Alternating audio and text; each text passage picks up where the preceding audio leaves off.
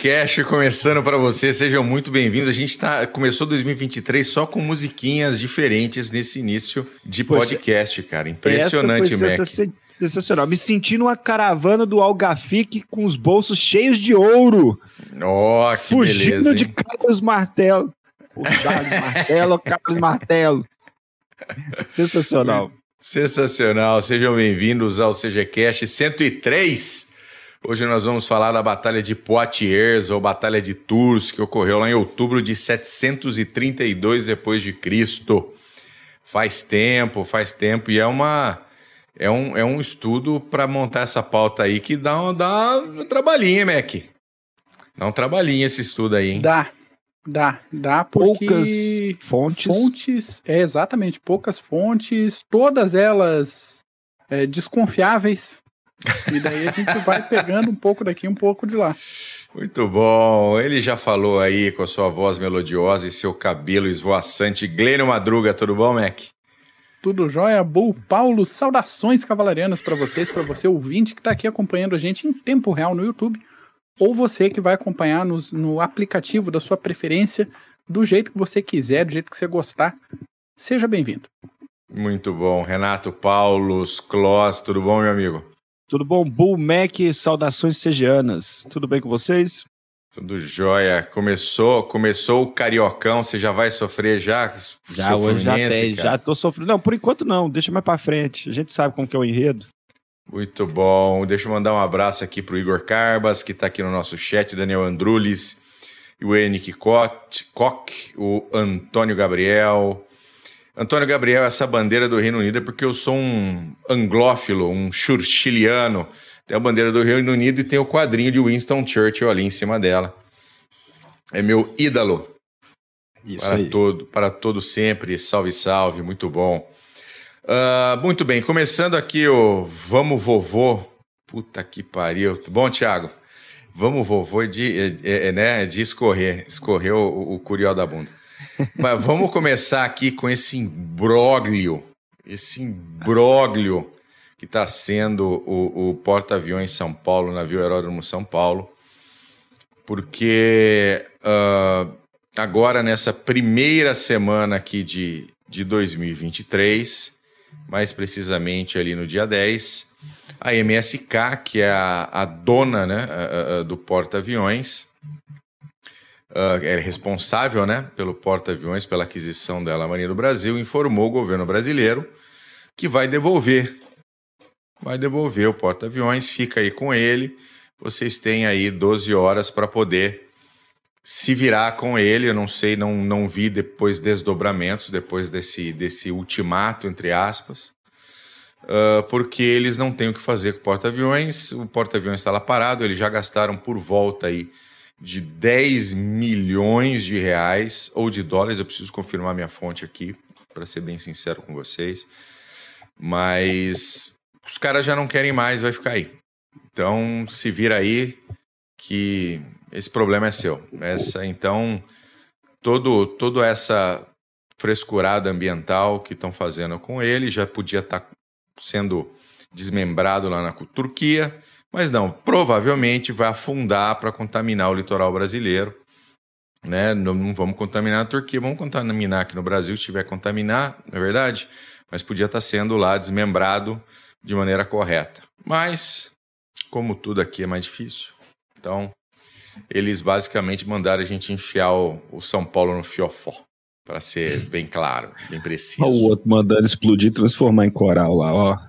Olha lá, cadeira. André. Olha lá, cadeira, é cadeira. É básico, eu acho que tinha que ser isso aí mesmo, viu? Tinha que ser, explode aquela merda, transforma em coral e pronto. Deu e... problema na descarga da sala do comandante, encheu d'água. Não teve afundou, o Bolt, afundou. não teve o Bolt alemão que afundou porque o cara girou a válvula errada da descarga? Então, faz igual o alemão, ferra-se a si mesmo e deixa ele afundar, cara. Isso aí. Leva pro meio do Atlântico e deixa ele afundar. Vou falar. Franco, um abraço para ti também, tá por aí. Não, Antônio Gabriel, não sou descendente de anglo-saxões, não preciso ser para admirar, admirar coisa alguma. Só admiro porque tem valor. Ô, meu querido Paulo, você vai fazer agora um updatezinho sobre a Ucrânia. Isso. É, não tá, bom, nós falamos muito da Ucrânia né, nos últimos episódios, falamos algumas, fizemos alguns updates, mas dessas últimas semanas que nós temos que citar mesmo é, foi aquele ataque do dia 14 em Dnipro. É, usaram um míssil, um, um míssil antinavio para derrubar um prédio. Então aí vocês já observam o, o nível que chegou é, é, é, a ponto de falarem que não, todos os alvos foram militares, e nós vimos todas aquelas fotos do que ocorreram em Dnipro. É triste, mas essa campanha de destruição não só da infraestrutura, mas de terror à população ainda continua. E nós citamos ano passado Maquiavel falando que se você quer eliminar, quer começar tudo de novo, você tem que tocar o terror na população, até mesmo para ela ceder. Então, é, é, mais um ato aí dos russos, do Estado terrorista, é, temos que citar também que os russos tomaram a cidade de Soledad. Os russos não, vamos dizer, a, a companhia Wagner. É, é, os mercenários Wagner, Prigozhin, eles conseguiram tomar Soledad. Muitos ucranianos falam que ainda a cidade não está toda tomada, mas a questão é que se eles tomarem Soledad e depois Barmut, eles podem cercar muitas tropas ucranianas. Então, é, é essas próximas semanas aí serão vitais para a linha de frente ucraniana ali no leste da Ucrânia. E também temos que citar também com, com o Gerasimov, com o Valery Gerasimov, onde muita gente viaja, viaja, viaja, falando doutrina Gerasimov, falar de guerra híbrida, meu Deus. E fala que a doutrina Gerasimov, coitado, até quem criou, esse, quem citou esse tema já pediu desculpa mil vezes, que até esqueci o autor, mas ele já pediu desculpa de tanta bagunça que criaram, mas o Valery Gerasimov está substituindo o Surovkin como chefe geral da operação especial, né? Então não é uma guerra, não é uma campanha, segundo os russos. É, no mais é isso. Vamos observar uh, uh, os próximos ataques a Barmut para tentar tomar e tentarem ultrapassar também Soledar. As massas humanas dizem que já perderam mais de 10 mil soldados só em Barmut. Uh, na verdade, eu acho que essa cifra é muito maior. Uh, enfim. Essa cifra é de quem? É russa ou é ucraniana? Não, não, essa cifra é, eu acho que foi a Reuters que falou, mas eu não acredito. Isso aí deve, deve ter passado por os russos. Eu acho que só de foto e vídeo que nós já assistimos da, do fronte de Barmut, nós já passaram desse número. E muito. Então. E vale lembrar também que, de fontes ucranianas internacionais, os russos já perderam 105 mil soldados na Ucrânia. Isso aí é um, um, um, um número mais realista, eu acredito. Mas por enquanto são esses os updates. No próximo episódio nós vamos trazer mais informações a respeito dos próximos passos que vai acontecer esse ano na guerra da Ucrânia. Belezinha, sempre torcendo para os russos irem pro vinagre. Mac. Padrão nosso essa torcida aí, hein? É padrão, é padrão. essa torcida é padrão. Eu tô no modo putaço hoje. Tô no modo putaço, preciso assim me é controlar. É preciso controlar, tô no modo putaço aqui. Justo. É Vamos isso? lá, Batalha de Tours, Batalha de Poitiers, 732 depois de Cristo. Exatamente. Batalha que marcou o fim da expansão muçulmana na Europa durante a Idade Média.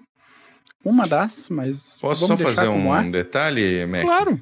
Antes sempre. de você começar, o seu Machado pediu para você mandar um abraço cavalariano para o Alto Vale do Itajaí, em Santa Catarina. Anderson, abraço para ti, para todo mundo do Alto Vale, pessoal de Ibirama, Pouso Redondo, Vidal Ramos, Rio do Sul, Taió e tantas outras cidades lindas dessa linda região de Santa Catarina.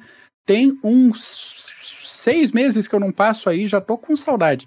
Então, um abraço para todo mundo que ouve aqui o nosso podcast aí do Alto Vale do Itajaí. Esse Delicia é um homem rodado.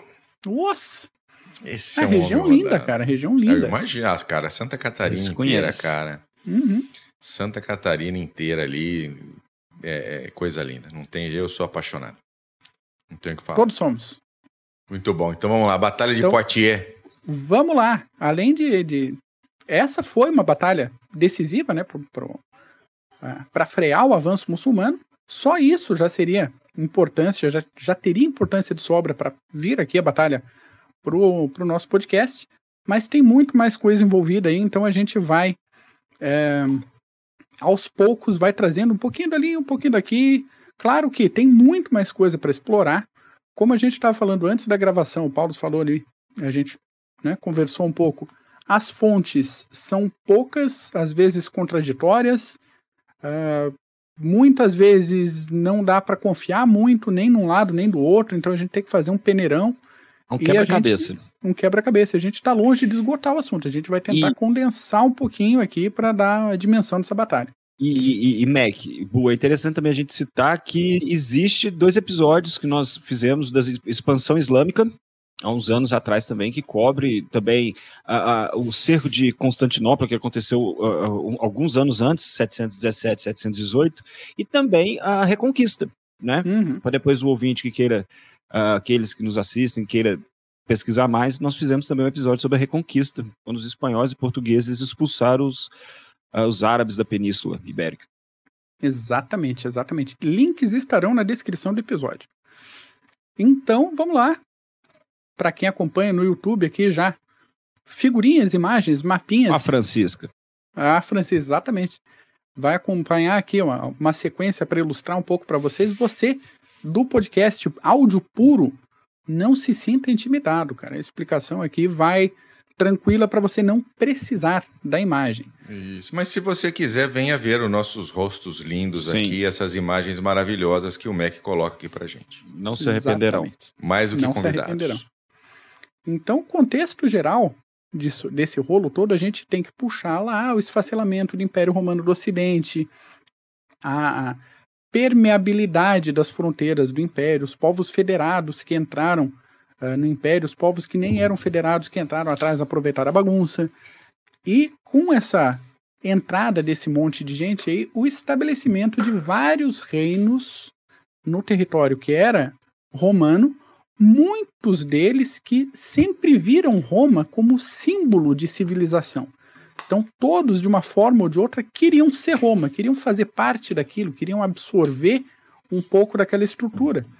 Porque, para quem vivia em situações é, relativamente precárias, comendo bolota de carvalho, sabe, passando um perrengue, você ter contato, de repente, com o tipo de é, produtos de toda sorte que iam junto com as legiões romanas, é, alimentação mesmo, armamento, cultura, tudo aquilo dava um, uma diferença de balanço que fazia com que vários povos quisessem um pouco disso para si. Tá? Então a gente pega, por exemplo, a migração dos visigodos, povos lá de origem do leste europeu que migraram para dentro do império até acabar a estrada, enquanto tinha para onde andar. Eles andaram saqueando Roma no caminho. Tava dando bobeira, saquearam Roma, então entraram pela, uh, pelo leste, passaram pela Grécia, passaram pela Itália, atravessaram Adrianópolis. Ali os... Exatamente. Alpes, Apeninos e caíram lá na Península Ibérica. Tapa Acabou romanos. Né? Então, boa parte do centro-sul da atual França e a maior parte da Península Ibérica acabaram fazendo parte do reino dos visigodos, que tinha sede não na atual Espanha. A sede do reino dos visigodos era em Toulouse, a atual França. O restante da Península Ibérica, que não foi conquistada pelos visigodos no primeiro momento, era a terra dos suevos e dos vascões. Durante o século VI, aí a gente já está avançando um pouquinho no tempo, esse território, além dos Pirineus, além daqueles estreitinho que divide a Espanha da França é a serra que tem ali, muito bonita por sinal, é, foi sendo perdido para os francos, enquanto os suevos eram dominados a oeste. Então, ganhando território de um lado, perdendo do outro. A corte que ficava em Toulouse passou para Toledo. Notemos aqui um, uma coisa que vai ser importante mais para frente, segura a informação. A monarquia visigoda não era obrigatoriamente hereditária, era ela, ela era eletiva. Então tinha uma preferência pelo filho do atual governante, mas todo um contexto, uh, as cortes precisavam ser chamadas para eleger o novo rei. Só dá uma olhadinha aqui e ver se parará, parará, parará. Dá uma olhada nos comentários. Sigamos. Depois a gente volta. Ah, esse mapa é muito bom. Pois é. Esse mapa é excelente.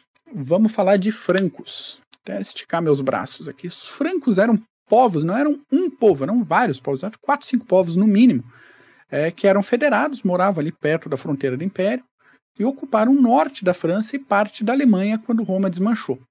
E eles acabaram se unindo por uma certa conveniência, tanto de língua quanto de costumes.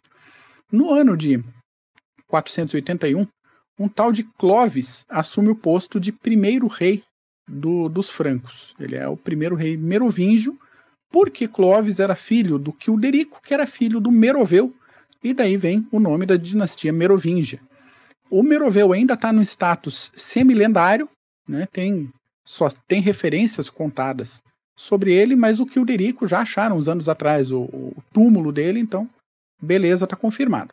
O Clovis, para situar, para estabilizar a situação dele, casou com uma princesa da Borgonha, aumentou as tropas e saiu em campanha de aumento do território, que incluíram a conquista de terras ao sul da atual França, que eram as terras dos visigodos, por isso a queda de Toulouse agora há pouco que a gente comentou ali. Aí morreu Clovis, o reino, para variar, foi dividido, reunificado, dividido de novo, várias crises de sucessão, ah, quem é que é eleito é, é, rei, quem é que sobe, quem é que manda, porque uma coisa é a pessoa ser rei, outra coisa é a pessoa mandar na tropa, outra coisa é quem recebe o imposto. Normal, né? É, ainda mais a gente considerar que os francos, aquilo que, que eu comentei agora há pouco, eram vários povos e cada um queria manter uma certa autonomia dos outros. Então a pessoa se nomear rei não significa que automaticamente ele era aceito por pelos outros povos ali. Quem está acompanhando pelo YouTube está vendo ali um, um mapa com o centro da posição franca e daí em tons de verde mais claros as conquistas posteriores e como é que esse território foi se estabelecendo. Essa dinastia era conhecida na época em crônicas posteriores como os reis de cabelos longos, por conta da manutenção de alguns costumes que eram vistos como bárbaros ainda nesse início de medievo. Então vou fazer mais uma parte dentro da parte aqui. Qualquer coisa, me interrompam, me cortem aí para a gente completar alguma informação. Faremos isso. Sobre esses costumes bárbaros, vem um monte de coisa nesse pacote que seria bom a gente considerar, mas eu vou tentar economizar o tempo de todo mundo aqui. Primeira coisa é a questão de religião e os símbolos agregados a essa crença que o pessoal veio trazendo do, do lado de lá da fronteira. Que a Europa, que a Europa, tô gago hoje. O que a Europa viu a partir do século IV, com o estabelecimento do cristianismo como religião romana, foi o surgimento de algumas vertentes a partir do cristianismo primitivo e teve briga séria nessa disputa, teve perseguição, morte, queima de livro, aquela porra toda que a gente conhece. De um lado, a igreja ortodoxa romana, de outro lado, a ortodoxa grega, a ortodoxa copta, é, fora as chamadas heresias, como o monarquianismo e o arianismo. Arianismo bem famosinho, inclusive, nas terras germânicas. No primeiro concílio de Nicéia, lá no ano de 325, o arianismo foi considerado como heresia e foi perseguido, e de novo, livro queimado, uh, gente morta, o de sempre, mas isso aconteceu principalmente em Roma e nas províncias mais próximas de Roma. Mais longe dentro da fronteira e principalmente para além das fronteiras, a gente está falando dos povos federados que tinham uma certa autonomia um pouco maior, essa, essas heresias conseguiram se instalar. Então, quando os vândalos, os lombardos, os godos se espalharam pelo ter território do império, eles muitas vezes já eram cristianizados, mas eram arianos arianistas, depende do termo que você é, gostar de usar. Aqui é interessante a gente separar ariano é, étnico de ariano herético. Né? Quando os reinos se estabeleceram e quiseram ter reconhecimento enquanto é, entidades é, administrativas, eles precisaram aos poucos entrar em sintonia com a igreja de Roma, principalmente esse pessoal que estava ocupando aqui o território mais é, ocidental. E esse processo foi quase tão complicado quanto a primeira cristianização. No caso dos francos, a passagem foi do arianismo para o credo niceno e depois do credo niceno para a igreja de Roma. E isso principalmente quando os francos entraram em contato com os gauleses já da região, que já tinham essa eh, proximidade com a igreja romana. Então, mais para frente, quando a gente pensa em reinos francos e até Império Carolíngio, a gente está falando de é, reinos e impérios de base germânica, não de base é, da Gália. Então, às vezes, pegando essas é, referências antigas, a gente mistura um pouco. Ah, o francês atual, né, tanto a língua quanto o povo, deriva de onde? Deriva dos gauleses ou deriva é, dos germânicos? Ou como que isso está amarrado? Então, uma coisa bem complicadinha que a gente tem que ver com calma. Outro ponto aqui é a aparência do pessoal. Porque cabelo comprido era foram dando aos poucos um, um lugar para uma aparência mais romanizada, tida, considerada como mais civilizada. Cabelo comprido, cabelo forte, cabelo empapado com óleo costumava ser sinal de virilidade, de força em batalha. Você tinha crina, cara. Não era qualquer coisinha. Você não era assiadinha. Ah, é porque a barbinha é feita. Né? Porque, nossa, como ele é limpinho. Foda-se, na batalha você tem que parecer um bicho. Você tem que sair comendo fígado do teu inimigo. E, para essas sociedades, ser um líder competente em batalha, ser feroz em batalha, era essencial para você ser aceito como líder do povo. Senão você perdia as asinhas. Outro ponto curioso que deriva disso tudo que a gente vem falando é a alimentação. Porque com a migração e a recristianização desse pessoal, muitas coisas mudaram de lugar. Por exemplo, a cerveja tinha um, um, papel central nas sociedades germânicas, tem ainda, né? mas tinha um papel a ponto de, ele ter, de ela ter um status sagrado. Então, a cerveja era parte de solenidades, de ritos, era um negócio um pouquinho é, mais embaixo, assim. Desse ponto da cristianização, e principalmente da, da virada para o catolicismo, uh, o vinho passou a fazer parte desse rito sagrado. Só que, assim, uh, o pessoal não não via muita vantagem em trocar cerveja pelo vinho, né? Então, chegou a ter relatos depois de um tempo, relato de milagres de, de santos, que fizeram multiplicação de pão e cerveja, em vez de pão e vinho, porque multiplicar vinho não fazia o menor sentido pro pessoal. Você fala, para que multiplicar vinho? Ninguém gosta disso, velho. Multiplica Vantagem... cerveja que nós vamos. Exatamente. Então, tem relatos é, desse tipo de coisa. E aí tem o, o, a questão da comida propriamente dita. Quando a ideia de, comedimento cristã entrou em choque direto com a ideia de abundância germânica. O, a abstinência e a preferência por carnes claras, de aves e de peixe, que vinha derivado de uma cultura mediterrânea, não fechou direito com quem dava um valor muito alto para a carne, principalmente para a carne de caça. Agora, junta aquela questão da virilidade da força. Um bom guerreiro germânico tinha que fazer tudo em grande quantidade. Ele tinha que mostrar uma superioridade humana e animal sobre qualquer um dos seus subordinados. Então, o herói, o líder, é, o grande guerreiro, o grande rei desses povos tinha que comer muito, tinha que beber muito e tinha que matar muito para ser respeitado. Se você pegar a mitologia nórdica, tem histórias de comilança de bebedeira de Loki, de Thor, que é uma coisa absurda. São não sei quantos bois, não sei quantos tonéis de cerveja, um negócio assim, e o pessoal vai comendo, porque tinha essa identificação cultural. Considerando especificamente os francos, teve caso de rei que não assumiu a coroa, ele foi proibido de assumir a coroa, justamente porque ele tinha tendência a comer pouco e gostar de verdura. Fala, você não vai ser rei comendo verdura, cara. Sem condições. pô, pois é. Me ajuda. Ah, pô, comer pouquinho, ah, um alface. Não, né? Não. Ah, para ser um rei franco, uma refeição moderada, refeição do dia a dia, quarta-feira de meio-dia, tinha que ser de pelo menos quatro pratos. Isso, dizem os relatos da época, somente quatro pratos sem considerar as entradas e os assados. Ô, louco. Só o grosso da comidinha era quatro, quatro passadas.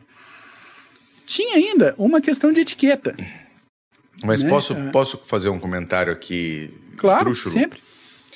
Faz todo sentido, porque se a gente pensar que até outro dia todo o trabalho do que o ser humano executava era braçal. Sim. Comer muito é o que faz sentido, porque você gasta muita energia. Exato. É o que te então, mantém. Não, é o que te mantém. Entendeu? Você, o pessoal fala, nossa, o prato que o pedreiro faz. Meu, vai passar o dia batendo massa, entendeu? Fazendo laje. Exatamente. Para quem trabalha no campo, cara, faz todo sentido isso. Então, o cara não chegar e falar que quer comer uma verdurinha e uma carne e um, e um peixinho, o nego olha para ele e fala: esse cara não vai ter força e energia para liderar o meu exército. Exato, exato. Exatamente. É sobrevivência. Sobrevivência. Não tem nada a ver com comer mais, comer menos, o peixe, porque o peixe, a caça, o vegetal, o vegetariano não tem nada a ver com isso. Tem a ver com é, é, é sobrevivência. Total E e, no final- irrestrita. O mais forte sobrevive, né? É isso aí. Especialmente essa época. Só que tinha, por exemplo, questão de etiqueta à mesa entre os germânicos na época. Então, se você, por exemplo, vai num. é recebido em alguma casa eh, diferente da sua, tem um banquete e você quebra os ossos dos animais para chupar o tutano, você está praticamente rogando uma praga sobre aquele povo. Você está jogando uma maldição. Tinha uma simbologia dos ossos, que é o seguinte: se você quebra os ossos e, e suga o miolo, você está, de alguma forma, desejando que os animais não se reproduzam, que eles não é, estejam disponíveis para caça. Então era um negócio Caramba. complicado. Você comer dois boi, tudo bem. Agora você quebrar o ossobuco ali para dar aquela. Já, já é problema, né? Aí a gente vê que tanto essa questão da quantidade quanto a questão de tipo de carne virou um problema até eclesiástico, né? Porque tem documentos, também está registrado, que recomendam as porções para cada monge em mosteiros mais do sul da Europa e mais do norte da Europa. Conforme vai mais para o norte, tem uma frase que eu, eu recuperei que eu achei sensacional. As porções de comida para sacerdotes do norte devem ser compatíveis com a gula dos ciclopes mais do que com a temperança cristã. A gente está falando de monge. Estão chamando monge de ciclope. Imagina a quantidade que esses malucos comiam.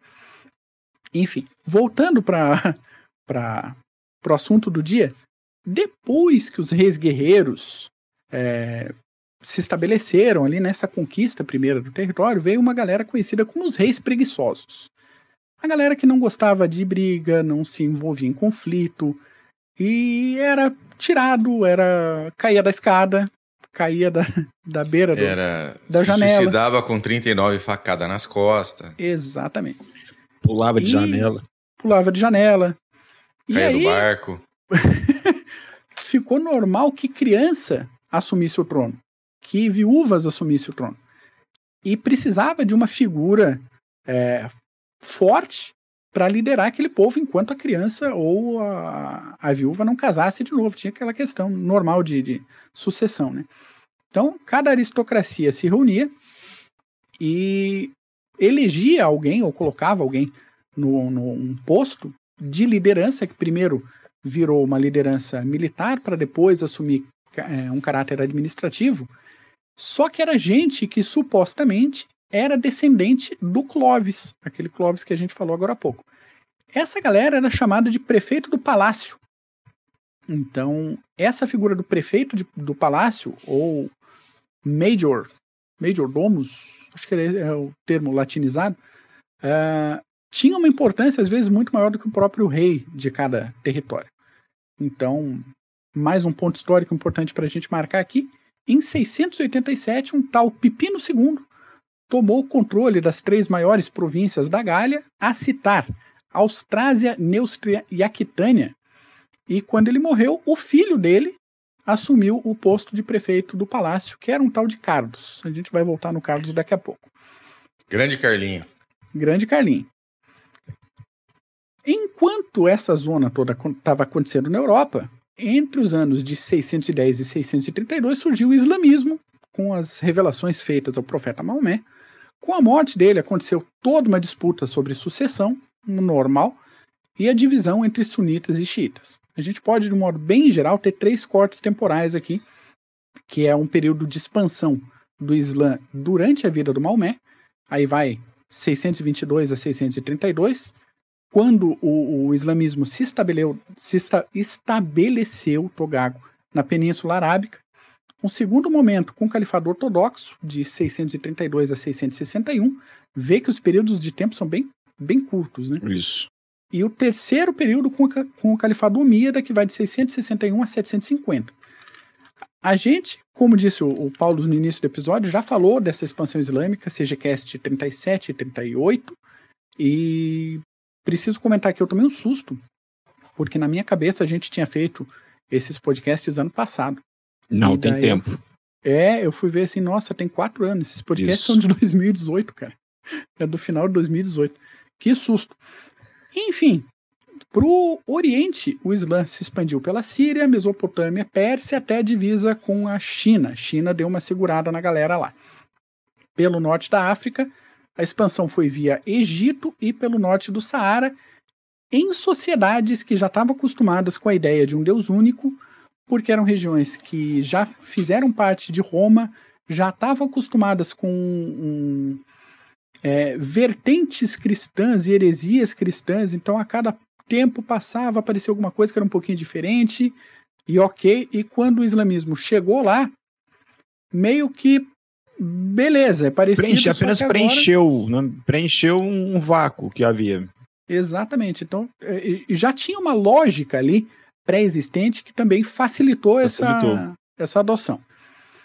Então, quando os muçulmanos chegaram no estreito da discórdia, ali entre a Europa e a África, a situação na Península Ibérica estava meio esquisita. No dia 710, uh, ah, os visigodos estavam sem rei, morreu o rei, e o pessoal tinha reunido as cortes para eleição. De um lado, um tal Ágila II, herdeiro do rei morto, e do outro, um tal de Rodrigo. O Rodrigo foi eleito, inclusive ficou conhecido nessa eleição, né, um pouco depois dessa eleição, como o último rei dos godos. Tá aqui o spoiler.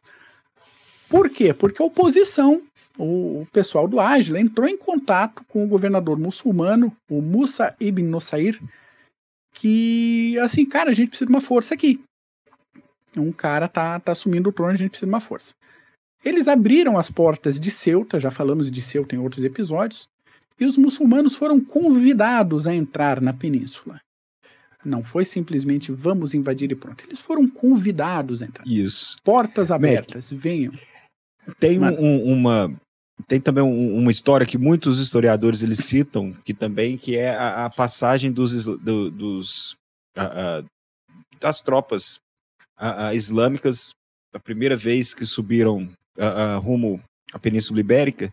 E teve a história também aí de um, um conde que estava meio pé da vida que forneceu os barcos para que acabou fornecendo os barcos para os, os, os a, a, a, para as tropas islâmicas para poderem cruzarem. E na verdade é porque ele tinha enviado, dizem que ele tinha enviado a filha para a corte em Toledo, se eu não me engano, que era a capital. E o rei Rodrigo acabou. É, como, como nós podemos citar aí? A menina perdeu a virgindade com, com o rei Rodrigo. Sim. E o pai ficou muito bravo e falou: Ah, é? Vou mandar uns barcos ali para os islâmicos. Para uma galera que tá querendo vir. Na travessia. Muitos citam isso e falam que pelo menos a primeira agora, que havia um, a, a razia, que eles falam que eram os, as incursões, já conheciam até que eles decidiram mandar bala.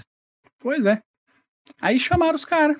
O Musa reuniu a tropa, botou a tropa sob comando de um Tariq ibn Ziyad, e esse pessoal seria responsável por fazer essa proteção, essa representação em força do herdeiro legítimo ao trono, Ágila II. Cruzaram o estreito, desembarcaram perto de uma pedra enorme que foi chamada do quê? De Rochedo de Tarik. Por isso, Gibraltar, até hoje. E uma vez em território europeu, meus caros, saíram em campanha, porque, né? Por Afinal, agora que tá lá. É, em julho de 711, aconteceu a Batalha de Guadalete, na atual Jerez de la Fronteira, na qual o rei Rodrigo foi morto. E aí realmente não tinha mais o que segurasse o, o Tariq. Ele seguiu para Toledo, conquistou a capital visigoda antes do, do, do inverno, tranquilo, descansa, reabastece. E a conquista do resto da península foi um processo muito rápido, entre outras coisas, porque boa parte da península não era habitada, aliás, o interiorzão da, da Espanha não é habitado até hoje. Sim. E outra coisa porque estava desorganizado, estava uma zona aquilo ali. Nesse momento que caiu, a, morreu o rei Rodrigo e caiu Toledo, os judeus da região passaram a ajudar os muçulmanos na conquista. porque o tratamento que os visigodos davam aos muçulmanos era uma política tranquila de espancamento, saque, execução, Aos confisco judeus. de bens. Aos judeus, é, aos judeus. Aos judeus, isso. Que era bem, bem complicada para eles ali. Então, a- o que eles viram, o que os judeus viram nessa situação é assim: olha, a chance de a gente ser tratado melhor pelos muçulmanos é bem alta. Então vamos ajudar esses caras a afundar os visigodos. E aí, minha gente, deixa eu passar o slidezinho para quem está acompanhando aqui na- no YouTube. Ainda no ano de 711, eh, os árabes entraram na Gália. Em 719, ocuparam Narbonne. Em 721, cercaram a cidade de Toulouse, que era a capital do Ducado da Aquitânia, no rei, já no Reino dos Francos. Logo depois ali dos Apeninos. De novo, para quem está no YouTube, tem um mapinha com pontinho vermelho onde é Toulouse.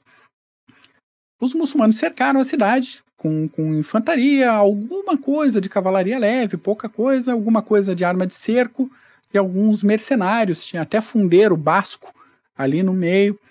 Mas o duque da Aquitânia, o duque Otto, teve uma atitude digna de um comandante típico da região da Aquitânia. Ele saiu correndo, desesperado, em busca de ajuda. Ele falou: a cidade que. Espere, eu vou correr Eu aqui. vou, voltarei. Eu vou logo ali e já volto, né? Foi, foi bater na porta de um certo Carlos, que não quis saber de assumir esse rolê. Mas o Carlos ficou de olho, falou: se tem gente do sul vindo aqui me pedir socorro, vamos dar uma olhada aí. O Carlos Em algum momento vai bater na minha porta. Exatamente. O, o Carlinhos fortaleceu a rede de informantes dele, organizou o negócio e observou. O Otto voltou para a cidade três meses depois. Nesse tempo de três meses, os muçulmanos já estavam estabelecidos, já estavam relaxados, e o relaxamento foi a, a zica deles, porque eles não faziam mais patrulha em volta da cidade, não fazia reconhecimento pro, pro interior. Eles estavam lá de boa. Aí do nada me chega o Otto com um monte de tropa fresca, um monte de gente querendo sangue, fez um ataque pela retaguarda no, do comando muçulmano. O pau começou a torar o pessoal da defesa da cidade, que estava meio na merda, mas estava prestando atenção. Abriu o ataque também, então os muçulmanos ficaram num ataque de dois, de dois frontes. O negócio foi uma carnificina, muita gente morreu sem nem ter tempo de chegar nas armas, nas armaduras, na, na situação para defesa. Uh, três meses de, de, férias e de repente um, um, ataque de dois lados com o Otto. O Otto virou, virou herói, né? O cara, nossa, herói da cristandade. Meu Deus, que, que gênio da, da estratégia. Logo depois dessa batalha, ou logo antes, porque os historiadores ainda não têm certeza se a coisa aconteceu em 718 ou 722, yeah. em algum momento aconteceu a Batalha de Covadonga, norte da Espanha. Nesse confronto, o reino das Astúrias garantiu a existência de terras cristãs no nortezinho da Península Ibérica. Uma faixinha. Um feixe, um feixe né, de terra. Quase nada, cara, quase nada. Tanto faz foi antes ou depois da, da de Toulouse. Uh, o fato é que os muçulmanos foram para lá esperando uma vitória muito fácil, só que toparam com o rei Pelágio, que era um mestre em escaramuças, um mestre de, de comando de pequenas frações, e o cara dominava o terreno, o cara sabia onde ficava cada buraco no terreno dele. Segundo constam dos autos, a batalha foi de 300 asturianos contra uma força de 800 a 1.400 muçulmanos. De novo, escaramuça, manobra, pequena fração, ataque ladeira abaixo. E depois do ataque, quando os muçulmanos deram linha, só sobrou vivo o rei e mais 10 malucos do lado da, das Astúrias. É esse momento para pensar como é que 11 malucos botaram os muçulmanos para correr. Isso. Botaram. Não só a fuga dos muçulmanos foi inter, é, interceptada várias vezes pela população local, com enxada, com foice, com pedra. Então eles foram perdendo um, efetivo durante a retirada também. O que, que nos interessa aqui nesse, nesse momento? Entre 718 e 722, os muçulmanos conheceram alguns limites no avanço e acabaram segurando esse avanço, que foi muito rápido na Península Ibérica, seguraram esse avanço para reorganizar. Al-Andalus, que era o nome que eles deram para a Península Ibérica, precisava de ordem, precisava de comando. Os muçulmanos decidiram deixar alguns focos de resistência ilhados e pensar na expansão geral rumo ao interior da Europa. Não só expansão, principalmente saque. E a gente fala, tá, uma coisa é, é atrelada à outra, porque um saque de tropa muçulmana normalmente era prelúdio de um ataque que vinha logo depois. Mas o pessoal castava aqui e ali, saqueava, voltava, saqueava de novo, voltava, saqueava a igreja, que sempre tinha alguma coisa de valor, e iam a, sondando também o território para ver onde tinha mais ou menos resistência. Mac, Só, manda. só, só te interrompendo rapidinho, isso é uma Claro. estratégia muito conhecida por parte dos, dos- das tropas islâmicas, é, é de você ir deteriorando aos poucos a defesa de certa região. Você vai é, é, batendo essa região aos poucos. Você não precisa um ataque é, é, decisivo. Você vai pilhando, você vai saqueando durante anos até vo- você a, a população ou foi embora ou a população tenta criar um acordo com você, então você vai diminuindo a resistência dessa população. Na verdade, teria que aumentar a resistência, mas quando não tem um, um- um poder central efetivo, essa região fica à mercê. Então você vai Sim. batendo aos poucos com essas a razia que eles falam, né, com as incursões. Exatamente. E funcionou, funcionou por, por bastante tempo. É, tanto que a gente pensar aí nos anos seguintes, em 725, eles tomaram Carcassonne Nimes, e 726 é, fizeram algumas pilhagens, sitiaram Bordeaux. é, falta de tesouro não foi. É. Aí, minha gente, chegou o ano de 732. Os muçulmanos, liderados por um tal Abd al-Rahman Ibn Abdebalá Alfa. Como é que é o nome dele? Algafek. Eu sempre, sempre me embaralho com Mas esse tudo nome. isso aí é o nome do, do, do amiguinho? É, porque é o Eu nome, acho que ainda o deu uma resumida. filho do fulano, não sei o quê. É, exatamente. Eu acho que ainda tem uma resumida aí. Mas va- vamos deixar por Algafek, né? É mais fácil de, de, Isso. de- de lidar com essa criatura aí. Esse cara era veterano da Batalha de Toulouse, que, que eles foram corridos pelo Otto da Quitânia. E nessa situação, o Otto da Quitânia estava bem estabelecido também. O, a, o Algafek veio para vingança, o cara veio com, com gosto de sangue na boca, atropelou os cristãos na Batalha do Rio Garonne. A cidade de Bordeaux foi saqueada de novo. E segundo alguns cronistas da época, até hoje só Deus sabe quantos mortos houve ali, porque não deu para contar. Não deu pra contar, exatamente. Só Deus sabe. Só Deus sabe. O Otto sobreviveu de novo a essa situação e correu para pedir socorro para o prefeito do palácio da Austrásia, aquele Carlos. O Carlos que estava lá de boa, o Carlos que estava reunindo informação, estava se preparando para essa hora que ele sabia que ia chegar. O Carlos tinha cagado para ele 10 anos antes, mas Carlinhos, Carlinhos, nascido em, em Carlinhos, Herstal, é. Atual Bélgica, então não, Carlinhos não, não era francês pelas fronteiras de hoje, de hoje ele seria belga. Ele tinha assumido o posto de prefeito do palácio depois de certas dificuldades de sucessão ali, depois do pai dele, porque ele não era filho legítimo, ele era filho bastardo, Bastardo. daí aquele esquema todo lá que a gente conhece. Ele assumiu o posto, ele pacifi- pacificou, pacificou os francos. Ele resolveu uma pendência com os saxões na floresta de Teutoburgo, famosa. Depois resolveu um perrengue com os germânicos, na, com outros germânicos nas fronteiras, deu um pau nos austríacos, nos lombardos. Ele queria deixar claro quem é que mandava na porra toda lá. Pessoal calminho. É, é, só gente. o- os saxões, saxão, um povo desgraçado, né? eles pararam um pouco de dar trabalho só com o neto do Carlinhos, só com o Carlos Magno, que teve que entrar lá na porrada e ele. eh, A, a violência do ataque do Carlos Magno foi um um- uma coisa só divergindo um pouco do assunto de hoje. É, ele cristianizava a região, achava que tinha cristianizado, recuava a tropa, o pessoal voltava a ser pagão. Daí ele mandava de novo, mandava monge, mandava alguma coisa, mandava uma incursão militar. Ah, legal, cristianizou. Dois meses depois eles estavam lá paganizando de novo.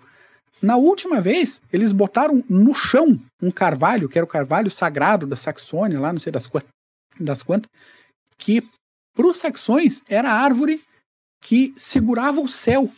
Então, se derrubasse aquela árvore, o céu cairia sobre ah, os saxões. E foi de fato o que aconteceu. Eles cercaram, é, eles cortaram o, o carvalho, Sacanagem. toda a, a tropa franca veio para cima e acabaram com o negócio, fatiaram o carvalho em, em tábua e levantaram uma igreja. Falar, vocês gostam do carvalho sagrado? Tá aqui uma igreja agora para vocês entrar na merda do carvalho e Cultua aí agora. essa bosta aí. Exatamente. Momento avatar esse aí, hein? né? Então. Daí que ele tirou a ideia da árvore do sei lá o quê. Pois é, pois é. Às vezes a gente não, não, não sabe da, da onde que vem a inspiração, vem tudo da história, gente. História militar é um chuchuzinho, é um chuchuzinho. Vamos lá. Enquanto a, a, as a, batalhas com saxões e austríacos, o negócio aconteciam, Carlinhos estava de olho na, na, no negócio que estava acontecendo no sul, lá com o Otto passando perrengue desgraçado com os muçulmanos. Carlinhos não era besta. Ele mudou o sistema de recrutamento da, das tropas para que os soldados pudessem ser chamados e treinados a qualquer momento do ano, não só depois do plantio e antes da colheita, Sim. que era a prática é, padrão na Europa. O Carlinhos instituiu um negócio chamado treinamento militar, que era uma coisa que o povo não via ali na região desde a queda de Roma. O Papa ficou louco com o Carlinhos, falou: como que você está tirando gente da, do campo? Como que você vai parar a produção de comida? Quem é que vai pagar meus impostos, seu maluco? Ele assim, mais do que isso, eu, eu quero ter um exército de gente que saiba o que está fazendo e eu ainda quero empréstimo de Roma. O Papa ainda teve que emprestar uma grana para ele. Feito isso, em 731, o Carlinhos falou: Quer saber uma coisa? Sou eu, eu sou prefeito palácio, eu vou assumir o controle do reino e foda-se. Quem manda nesse negócio sou eu, ninguém vai me, me questionar o meu posto aqui. Voltando ao ano de 732, o Otto chegou com a fralda toda cagada, pedindo socorro para Carlos, que concordou em ajudar o Otto desde que o Otto, que queria a independência da Aquitânia, desde que o Otto reconhecesse que o soberano da, da, da Aquitânia era o Carlos. Quem quer rir tem que fazer rir, né? Exatamente. Então o Otto, assim, porra, meio que não tem opção. Vou ter que aceitar, vou ter que fazer. De mesmo. graça não dá. Exatamente, de graça não dá. O Carlinhos desceu com uma força estimada aí entre 15 mil e 75 mil homens para ver o, o ah, a, é, as fontes. A margem. é, alguma cavalaria, nesse momento a cavalaria não era a cavalaria franca que a gente vai ver mais tarde na história. Eram mais de nobres, né? Era mais de nobre, era gente, e era gente que nem, nem batalhava a cavalo, o pessoal se movia a cavalo, descia para combater. Apenas. Era infantaria montada, é alguma coisa, se, se comparar hoje, infantaria motorizada. Vai, o pessoal desloca rápido, apeia e, e combate a pé, é, infantaria tradicional. E também juntou com, com, uma galera do Otto lá que tinha essa mesma prática, né? Desloca um pouco a cavalo, alguns a cavalo, o resto vai a pé e tal. Aqui o, cabe a gente botar o, o primeiro vislumbre do Carlos como comandante. No avanço dele para o sul, ele evitou usar as estradas romanas e os caminhos tradicionais. Não só para evitar emboscada, porque ele sabia que provavelmente os muçulmanos estavam mandando é, cavalaria de reconhecimento pelas estradas, para aproveitar a questão da velocidade, mas também para, quando acontecesse o contato com as tropas muçulmanas, o Carlinhos pudesse escolher onde e como travar a batalha. Então ele tinha que garantir um certo, uma certa surpresa para dizer, beleza, é nesse ponto aqui que eu quero combater. E ele queria também deixar os, os, os, o, o Algafé, que Algafica, Algafé, que queria deixar eles pilharem o máximo possível. Enche de dinheiro, fica pesado, sem fica mobilidade. Exatamente. Isso. Exatamente. Então aquele papo. Islâmicos para o norte, cristãos para o sul. Quando o comando árabe soube que o contato das tropas estava tava próximo, estava ali iminente, ele parou para reorganizar. Falou, beleza, deixa a galera da retaguarda chegar, vamos montar aqui o nosso acampamento. Acampamento uh, muçulmano era uma coisa bonita, com tenda, bem organizado, com avenidinha, com sistema logístico, um negócio. E franco, franco, né? Enquanto tiver uma árvore para dormir embaixo, beleza, é nós aí, a gente tá instalado. Exatamente. Só que os francos se instalaram numa elevação que tinha bosque. Cara, era uma posição militar que só aparece nos sonhos dos melhores comandantes de infantaria. Sabe? É alto o suficiente para parar a velocidade da cavalaria inimiga, mas não é alto para impedir um ataque. Então ainda tinha árvore. A cavalaria não pode fazer um ataque frontal se tiver que ficar freando para desviar a árvorezinha. Cara, cenário perfeito. Cenário perfeito. O Algafec viu essa situação, não se afobou. Ninguém se afobou. Os francos não iam descer o morro para lutar em campo aberto. E os é, muçulmanos, assim, a gente não sabe quantos francos tem ali em cima. Como Dizem é que, que a gente um vai grande de qualquer comandante militar, o Algafec. Ele era é. muito bom. Ah, então, alguns dias passaram, passou praticamente uma semana, é, mandando um, um assédiozinho aqui, um assédiozinho ali, coisa pouca para tentar fazer um reconhecimento tal. Só que o terreno era muito bom, o terreno estava jogando do lado franco, o clima também estava jogando do lado franco. Então fazia um frio do cacete que os árabes não estavam acostumados, não tinha equipamento. berberes. Exatamente. Então, a situação toda, cara, tinha cara, cheiro e textura de merda. Então. e daí o Algafé que assim, a gente vai virar as costas e vai embora sem combater? Não vai. No sétimo dia, dia 13 de outubro do ano de 732, o pau torou. A cavalaria berbere atacou morro acima. Cavalaria mista, tinha um pouquinho de tropa leve, com arcos e dardos, tinha. Isso era uma, uma cavalaria que era a cavalaria herdeira da cavalaria númida do Aníbal. Exato. Entende? Velocidade, cavalo baixinho, estável, é, é, arma leve, arma de, de arremesso, e também tinha cavalaria pesada, ali com blindagem, com lança. Não era pouca tropa. E essa cavalaria né, islâmica não tinha, até o momento, perdido nenhuma grande batalha. A Batalha de Toulouse foi uma batalha de cerco. Não foi um ataque frontal, não foi uma carga da cavalaria é, islâmica. A cavalaria estava é, praticamente a guarda é, de elite do cara ali. Não, não tinha como ele duvidar que a cavalaria dele não ia dar conta. Os francos fizeram o quê? Eles fizeram uma formação de defesa fechadinha, estilo falange, cada soldado com escudo grande, lança, espada, elmo de metal, e as primeiras fileiras tinham cota de malha. Era infantaria pesada, infantaria bruta, não era camponês. Exatamente, não era camponês de foice, né, como eram as tropas é, francas e de outros germânicos até então, que não tinham treinamento militar, não tinham equipamento, não tinha nada.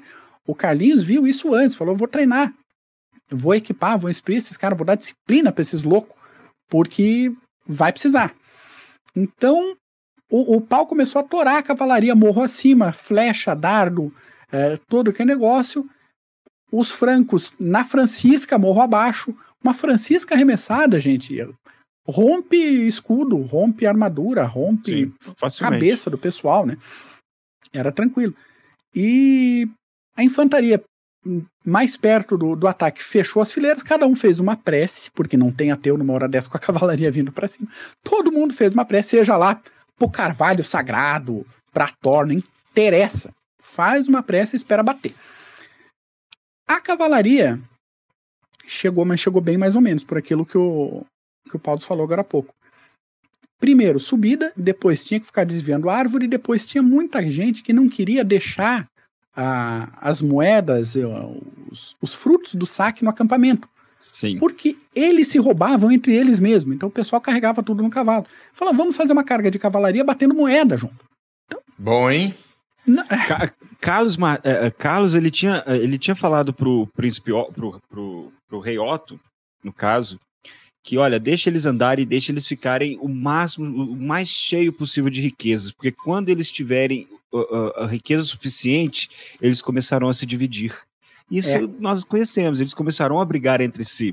E olha aí, há relatos de soldados uh, uh, uh, das tropas berberes e até de tropas elites islâmicas mesmo que arrancavam a lâmina da espada e preenchia a bainha com ouro, moedas e tudo e deixava só o punhal. Só o toquinho. Pros, uhum. Só o to toquinho para os comandantes não perceberem. Olha o nível.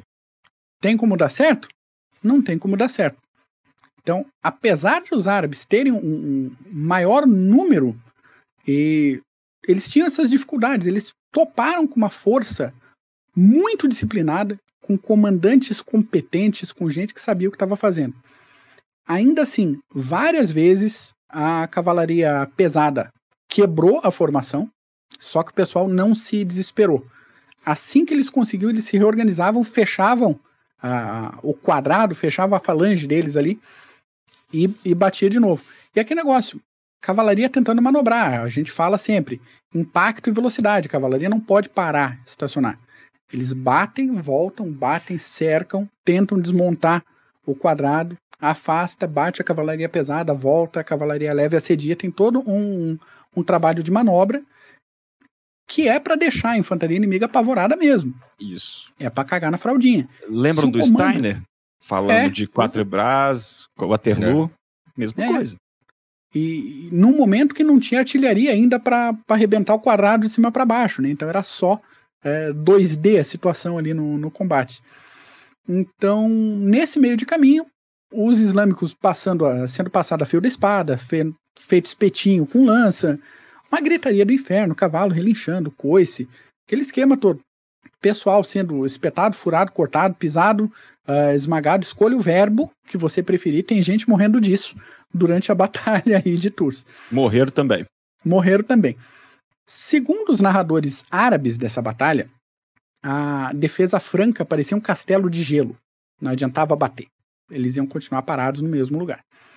E aí o Carlinhos, que já estava com martelo de batalha, cansado de arrebentar crânio de, de, de muçulmano no meio do caminho, martelo esse cuja fúria fez com que a ferramenta fizesse parte do nome dele depois, por isso Carlos Martel, ele surpreendeu de novo no comando. Ele tinha deixado uma tropa de reserva. Então, quando estava todo mundo ocupado com esse fuzuê do cacete, um destacamento franco chegou na reserva muçulmana e começou a libertar prisioneiros e saquear as pilhagens, levar embora o saque dos caras. Aí foi o, fria. Aí foi fria. O pessoal que estava na, na carga ficou sabendo disso e falou: pera aí, perder a batalha é uma coisa, perder o negócio que eu tô lutando por essa Europa gelada do cacete inteira aqui é outro esquema. Né? E alguns voltaram. Nesse alguns voltaram, o Algafec ficou louco, ficou desesperado, ele se atravessou na frente do pessoal e tentou impedir a retirada. Quando desagrega a carga, vem o avanço da infantaria franca, que mata o Algafec. De novo, matou, começaram a balançar, bater escudo, bater lança, não sei o que, os muçulmanos foram para o acampamento, desbarataram os, os francos que estavam saqueando o saque que tinha sido saqueado do saque anterior e voltaram para o estacionamento. Isso já era finalzinho do dia, início da noite.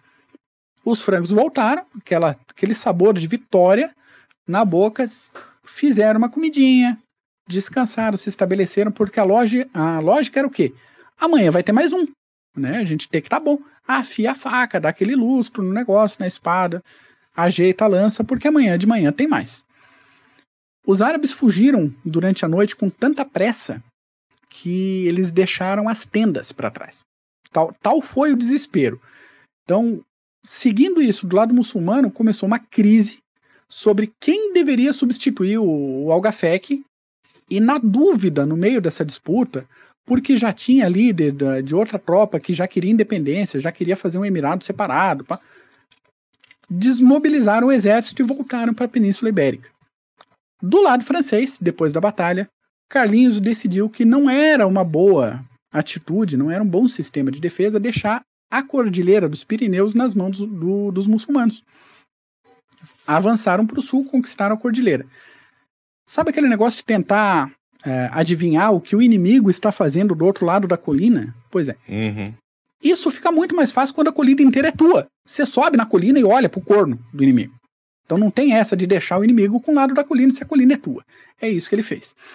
Uh, mais para frente, daí a gente já está falando na época do Carlos Magno, neto de Carlos Martel, vai acontecer outra batalha interessante nessa região ali, do lado uh, de lá dos Pirineus, que é a Batalha de Roncevaux. Essa batalha acontece em 778. Uh, ah, nessa batalha, as tropas francas vão tomar um sacode tão grande dos Vascões, tão grande, tão grande, toda a retaguarda vai ser dizimada. A surra foi num grau que a proporção de perda foi de 10 para 1. Tamanha foi a surra que os francos levaram. É, o, o, negócio foi tão épico que os próprios francos escreveram uma canção de gesta, um poema épico, que é chamado de A Canção de Rolando, E só que na canção Rolando que morreu. morreu na batalha. Sobrinho, rolando sobrinho de Carlos Magno. Ah, só que na canção os inimigos não são vascões, são sarracenos, porque não tem como explicar como que eles tomaram um sacode tão grande de vascões. Então o inimigo conhecido, que era, nossa, os, os muçulmanos, bota o muçulmano na canção, que todo Que é o mundo País. Basco hoje em dia, né? Exatamente, exatamente. Mas isso daí é assunto o CGCast. Ah, fechando um pouco aqui, que a gente já está passando de uma hora, a gente tem que falar de erros, de acertos e de consequências desse contexto da batalha. Os francos eram infantaria. O, o Carlinhos focou em infantaria em vez de focar eh, em cavalaria bárbara, como tantos outros grupos germânicos que focavam na cavalaria. Ele resolveu apostar na infantaria. Então, infantaria armada com escudo, com lança curta, com espada. E essa tropa enfrentou um ataque de cavalaria, uma carga, com arco, flecha e cavalaria pesada com lança longa. Nem Roma, com legião organizada, com disciplina, nem os romanos conseguiram um negócio desse nas guerras contra os persas. Para ver que, eh, como a gente vê em muito fórum, muita discussão em redes sociais, hein, guerra não é super trunfo. Guerra não é você pegar a característica de cada tropa e Quem falar, tem mais olha, e pronto. Exatamente. Esse daqui movimenta 5, o outro movimenta 4, esse daqui ganha. Uma vírgula. É, explorar o terreno, conhecer o terreno, ter é, comandante que saiba manobrar, que saiba anular as vantagens do inimigo, no caso da cavalaria, anular a velocidade, anular a força de impacto, pode virar uma situação que seria uma derrota catastrófica fácil. Desde que o comandante tenha conhecimento suficiente e a tropa tenha disciplina suficiente para virar uma situação dessa. Do lado muçulmano, alguns erros de estratégia foram decisivos. Em vez de focar no avanço direto para o norte, em 732, ah, o Algafec dividiu as tropas para fazer um ataque contra os bascos, os bascos aí de novo.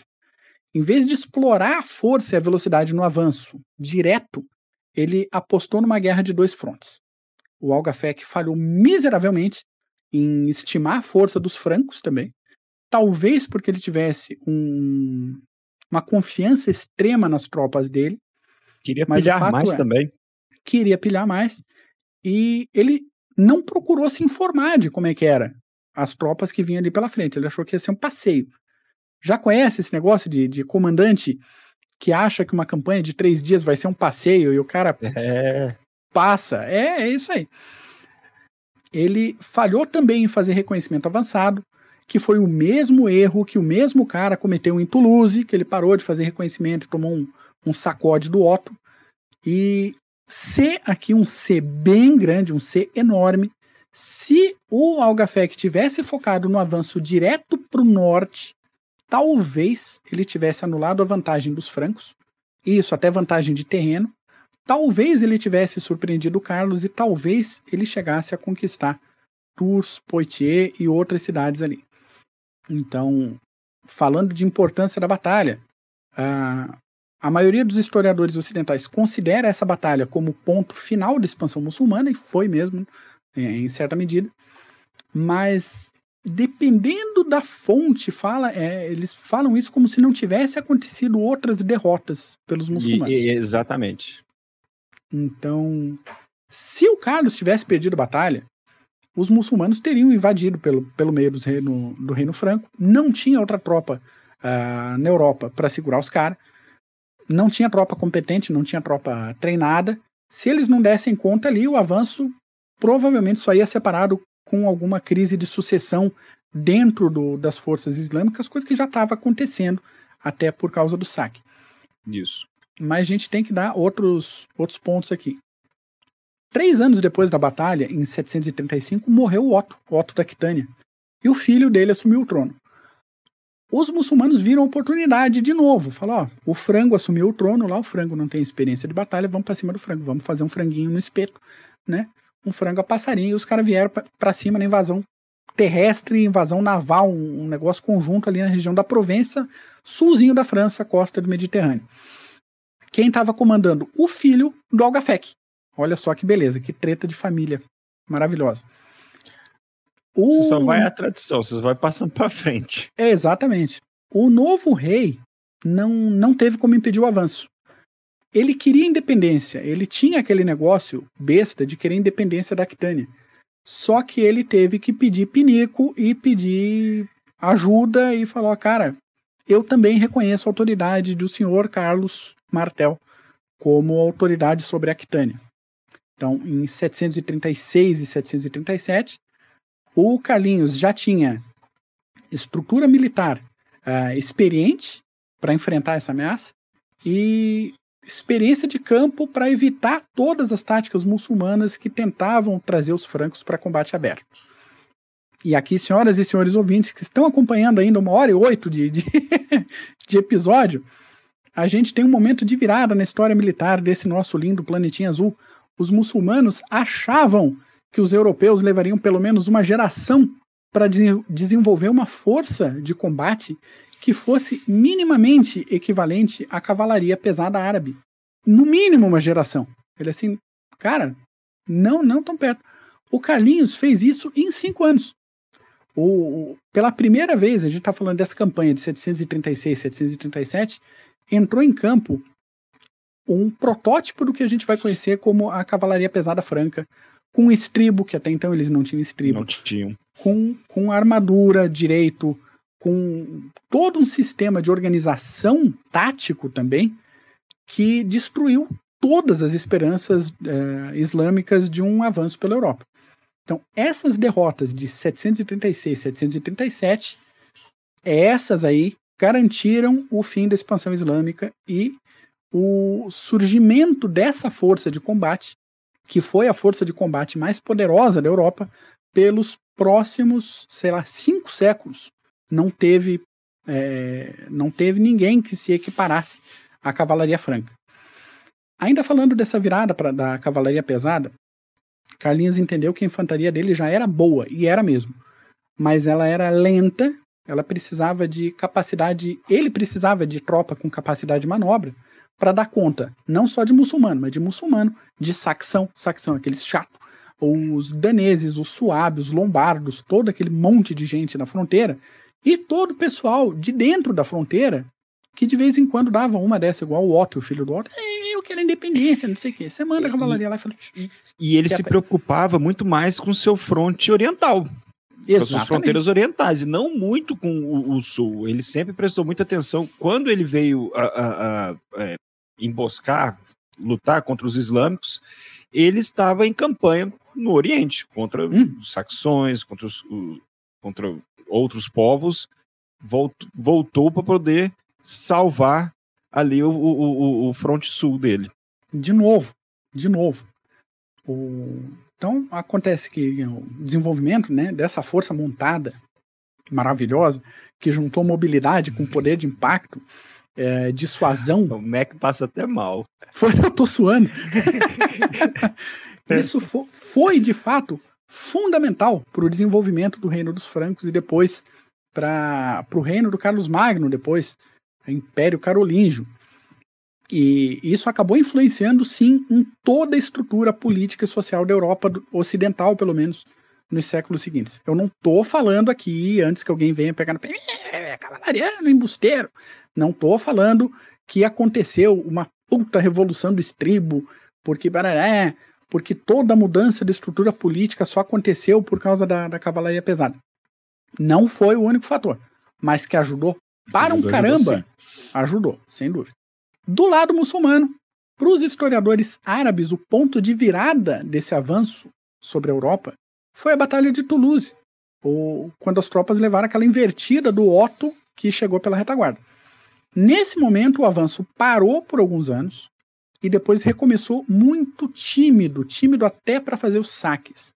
O moral das tropas já não era a mesma coisa, porque eles já tinham sentido o gosto da, da derrota os comandantes uh, muçulmanos sabiam que podiam perder em campo e já não tinha mais aquela sensação geral de tropas imbatíveis que vão conquistar a península inteira em um ano. Uh, a batalha de Tours ou de Poitiers ficou na historiografia muçulmana numa escala menor. Ficou quase como uma escaramuça, não como uma grande batalha decisiva. E ainda tem outro combate que tem um espaço Nem como maior. pessoas saindo correndo, né? Exatamente. É E normal que não fique como uma grande batalha. Você tem Não. seu exército fugindo no meio da noite de medo do seu inimigo. Não, isso aí foi só E, um negócio. muita Deixa gente- pra lá. Muita gente também cita a, a- a batalha, mas esquece também que o- o- essa expansão islâmica, ela tá, é, por essa época, ela estava sendo ah, bloqueada. Foi bloqueada em Constantinopla, com o cerco de Constantinopla, foi bloqueada na entrada do Cáucaso, foi bloqueada na Ásia Central. Então, como você falou, Mac, aquelas brigas de facções internas começaram a. a- a- a- em- onde era a, a sede do califado Omida, Uhum. então que era em Damasco. Então, a partir daí, meio que atrapalhou essas, essas expansões futuras. Pois é, e deu todo um rolo de sucessão dentro do próprio califado, né? Tanto que a- quando, dominar, quando os muçulmanos dominaram a Península Ibérica, foi fundado um emirado independente, que depois virou califado. Então, o próprio califado Mida cai, eu acho que em 750, 20 anos, menos de 20 anos depois dessa batalha. Então, é uma coisa que, que tá, tá turbulenta. Essas derrotas Sim. todas ficaram turbulentas. Até se comentou da- do cerco de Constantinopla. O cerco de Constantinopla tem um, um lugar maior na historiografia árabe do que a Turso. O imperador, sim, com o imperador Léo, o que ele fez com que o, o Carlos Martelo também Exato. fez, verdade.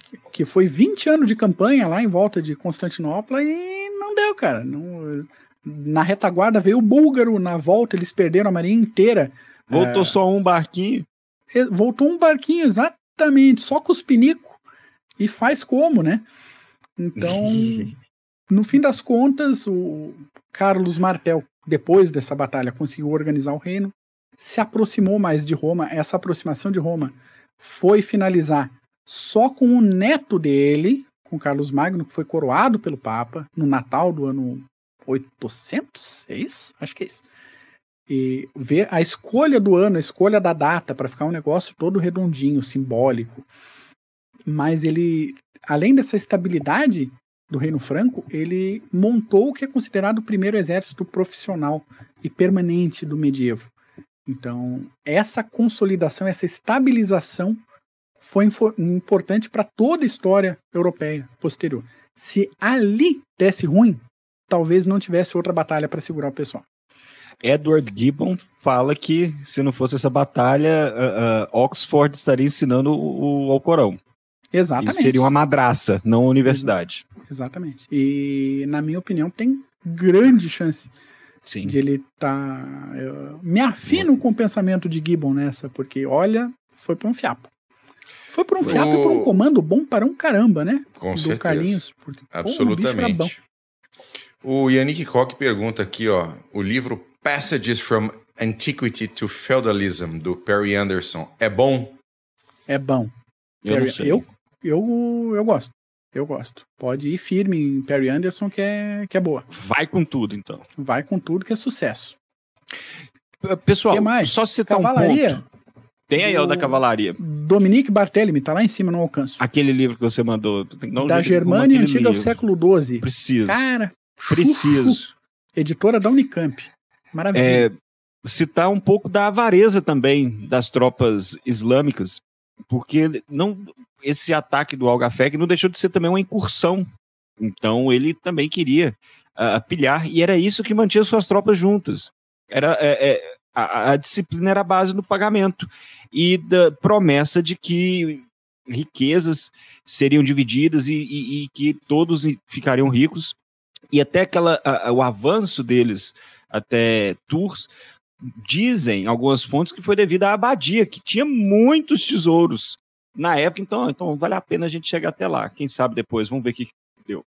E, e- e depois, quando os árabes tomaram o primeiro couro em Tours, ah, mu- alguns historiadores falam que quando, quer dizer, antes do primeiro couro, que ficaram alguns dias se olhando as tropas, na verdade eles estavam tentando era mandar o tesouro que eles roubaram, saquearam para o sul que é o tempo de mandar, enquanto Carlos estava recebendo mais soldados. E depois, aí foi o que você contou, Mac. Mas a avareza aí também teve um papel muito grande eh, eh, nesse resultado também da batalha. Sem dúvida nenhuma. E daí, pra quem tá esperando há anos, Dia Feliz da Infantaria, falado aqui no Clube dos Generais, não é todo dia Chegou que a gente o dia. Chegou o dia de falar de infantaria. Infantaria pesada, forte, boa, bem E o, treinada. Mac fala, e o Mac falando da infantaria. Chega a dar gosto de ver uma infantaria bem treinada, porque infantaria média, vou te contar, é triste. Muito bom, excelente. É isso, Mac? É isso por hoje. Falei pra caramba, não é mesmo, minha Isso aí, falou pra bem, caramba. falou Só bem, mas falou bonito. Isso aí. Falou suave, falou delícia. Muito bom. Ah, o Daniel Andrulis comentando aqui, só um cuidado com o Perry Anderson, porque o marxismo dele acaba sendo um pouco pesado e tendencioso. Aquele filtro que a gente fala sempre aqui no, no. CG. Lê com filtro ideológico. Lendo Ah, com ah, filtro tem- ideológico, beleza. Tem que aprender a dar uma separada aí, tudo que a gente lê, e filtrar, absorver o que realmente deve ser absorvido. É, mas a gente só consegue conquistar esse filtro lendo. Isso. Muitos Sem autores dúvida. diferentes. É, não tem jeito. Não tem jeito, senão o seu filtro não funciona não, direito. Não, não é posto em uso, já Não, era. Posto em uso não funciona. Muito bom. Paulos, obrigado, meu querido. Eu que agradeço. Que aula, Mac. Valeu. Imagina. Bu, muito obrigado também. Excelente, como sempre. Mac, que aula. Excelente, hein? Muito bom.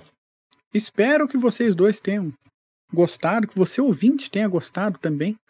Obrigado pela participação nas enquetes que a gente deixa no Spotify, no YouTube. A gente bota na, na aba de.